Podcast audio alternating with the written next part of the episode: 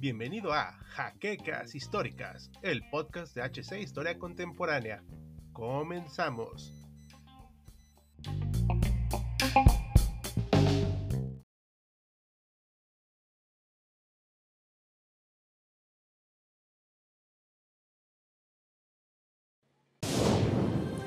Bienvenidos a HC Historia Contemporánea, la página histórica por excelencia.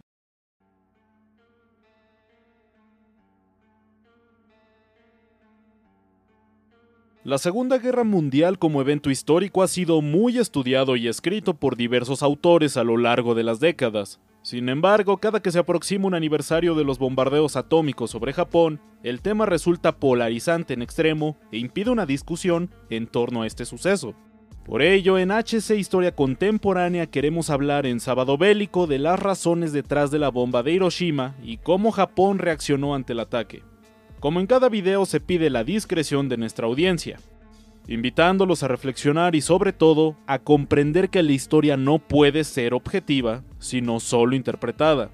Por último, les solicitamos dar su apoyo de la manera acostumbrada mediante la manita arriba, darle clic a la campanita, suscribirse y sobre todo, compartir nuestro trabajo para llegar a una audiencia cada vez más grande. Tenemos que entender que para 1945 la guerra ya era un problema financiero en general para Estados Unidos. Aunque no fueron afectados en su territorio, salvo en Pearl Harbor y algunos pequeños espacios en Alaska, la producción bélica industrial no podía mantenerse de manera indefinida y tampoco estaban asegurados los pagos de los préstamos a los aliados. Por otro lado, es cierto que su capacidad industrial y ser la principal productora mundial le permitieron permear esto. Pero ya se quería acabar el conflicto sobre todo tras haber tenido que pelear en África, Europa y llevar el ritmo durante la mayor parte del conflicto en Asia. Además, tras la batalla de Okinawa, donde las bajas estadounidenses fueron enormes, se cuestionó la viabilidad de proseguir con la operación Dawnfall, que era el plan de invadir las islas principales de Japón. Debido a la dura obstinación de los nipones al defenderse, se descartó esta planeación y se decantó por hacer uso de la bomba atómica, creada por los científicos del Proyecto Manhattan. Esta famosa iniciativa que comenzó en 1939 tuvo como objetivo lograr la creación del dispositivo nuclear como arma, idea que fue promovida por diversos científicos mediante la carta Einstein-Szilard ante el gobierno de Estados Unidos del presidente Franklin Roosevelt. En este documento se explicó la posibilidad real de crear una bomba atómica y la urgencia de crearla antes que Alemania, la cual aparentemente ya había iniciado su proyecto nuclear y corriendo gran peligro los distintos países por la posición belicista de la nación teutona. El proyecto se aprobó y tomó fuerza en 1942, teniendo distintas sedes en Estados Unidos y una colaboración cercana con Reino Unido y Canadá.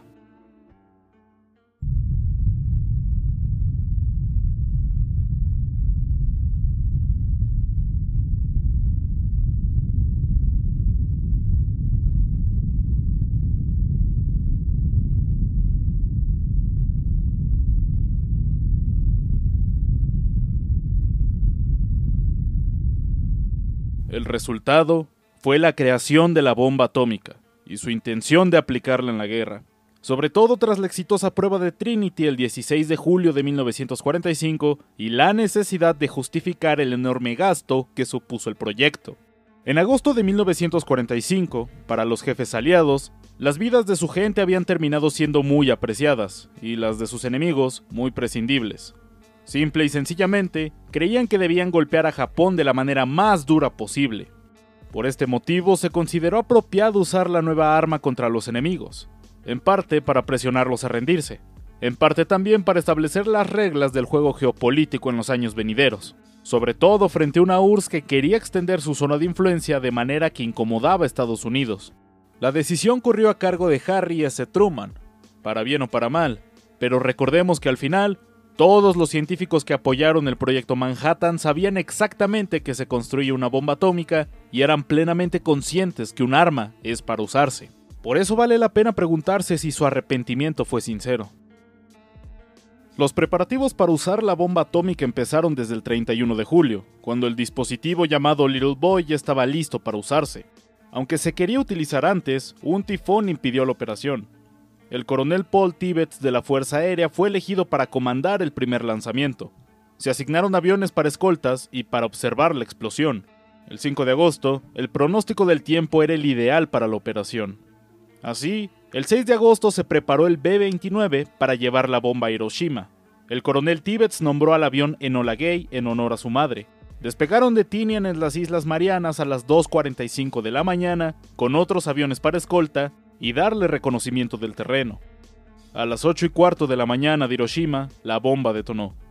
En realidad, la bomba fue poco efectiva, pues no consumió todo su combustible de uranio. Además, cayó lejos de su objetivo. Pero los efectos apenas se notaron desde el avión. El mundo cambió para siempre y los pilotos estadounidenses no vieron lo que ocurrió al explotar la bomba. Para Japón, la rendición incondicional era muy problemática. Tenemos que entender que no son víctimas inocentes, sino que fueron un país beligerante y agresor de distintas naciones y pueblos a los cuales sometieron y colonizaron algunos durante décadas. Aunque esto no justifica el uso de la bomba en lo absoluto, pero tampoco lo penaliza, sino que hay que entender que difícilmente se puede decir que el imperio japonés estuviera libre de culpa. El alto mando militar no aceptaba la rendición que se había exigido de parte de los aliados, en especial en el punto de posible exigencia de la renuncia del emperador. Curiosamente, esto no estaba explícitamente expuesto en la declaración de Potsdam, pero se sobreentendía en lo que respectaba al punto de la autoridad que los había llevado a la guerra. El emperador en realidad tenía poco poder de decisión, pues sus ministros y sobre todo consejeros militares eran quienes habían tomado las decisiones.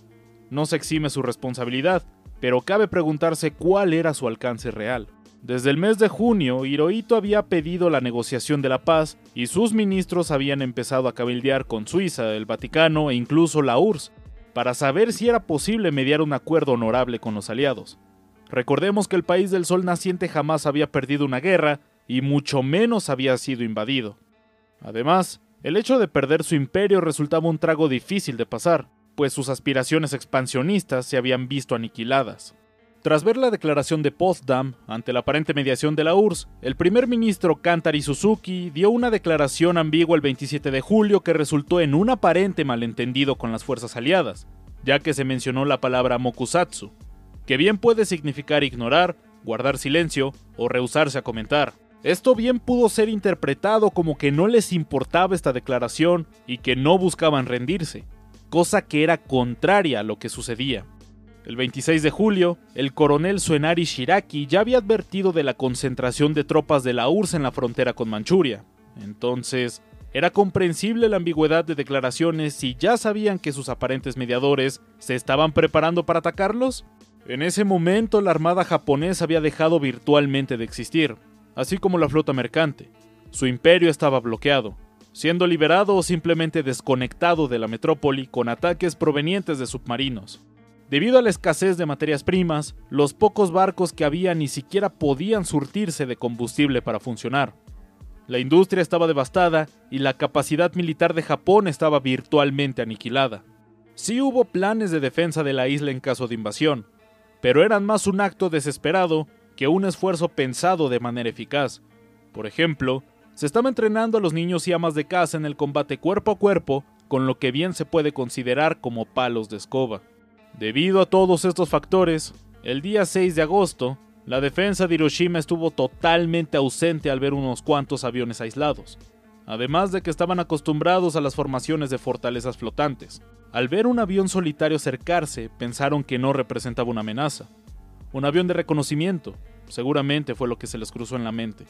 A las 8 y cuarto de la mañana de Hiroshima, la ciudad virtualmente dejó de existir.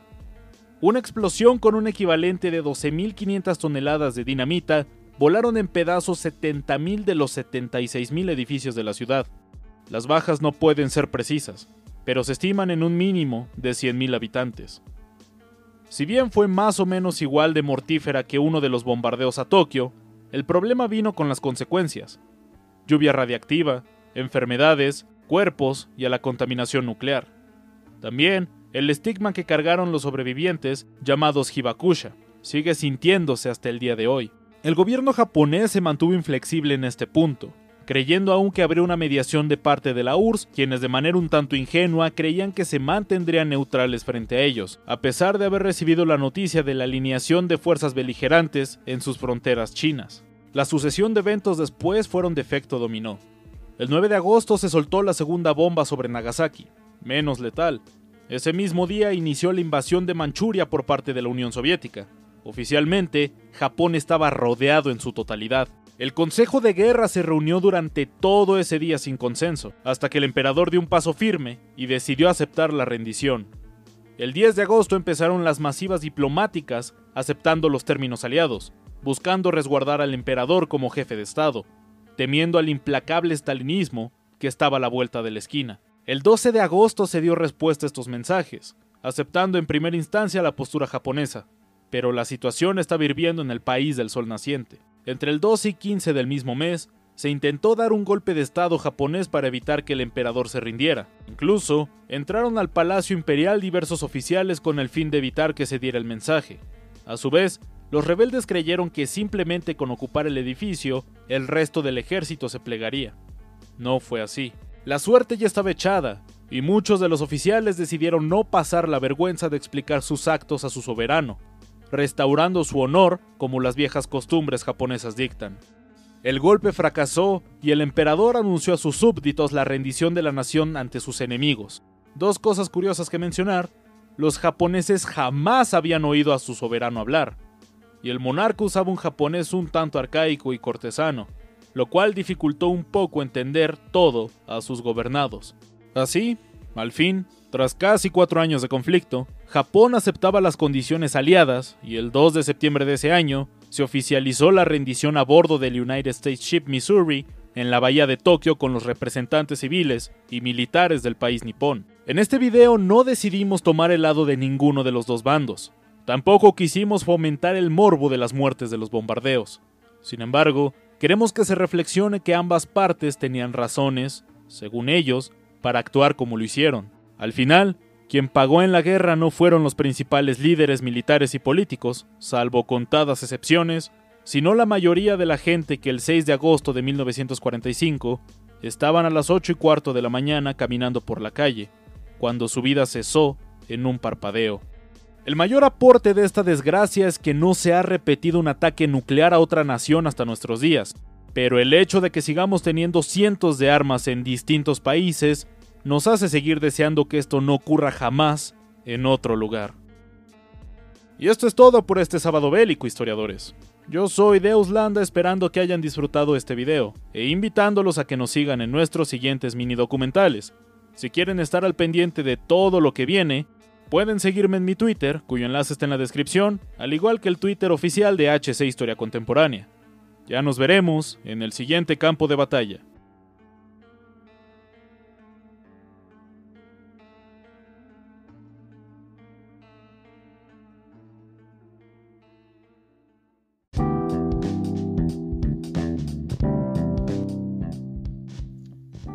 esperamos la siguiente semana en un nuevo episodio de Jaquecas Históricas, el podcast oficial de HC Historia Contemporánea.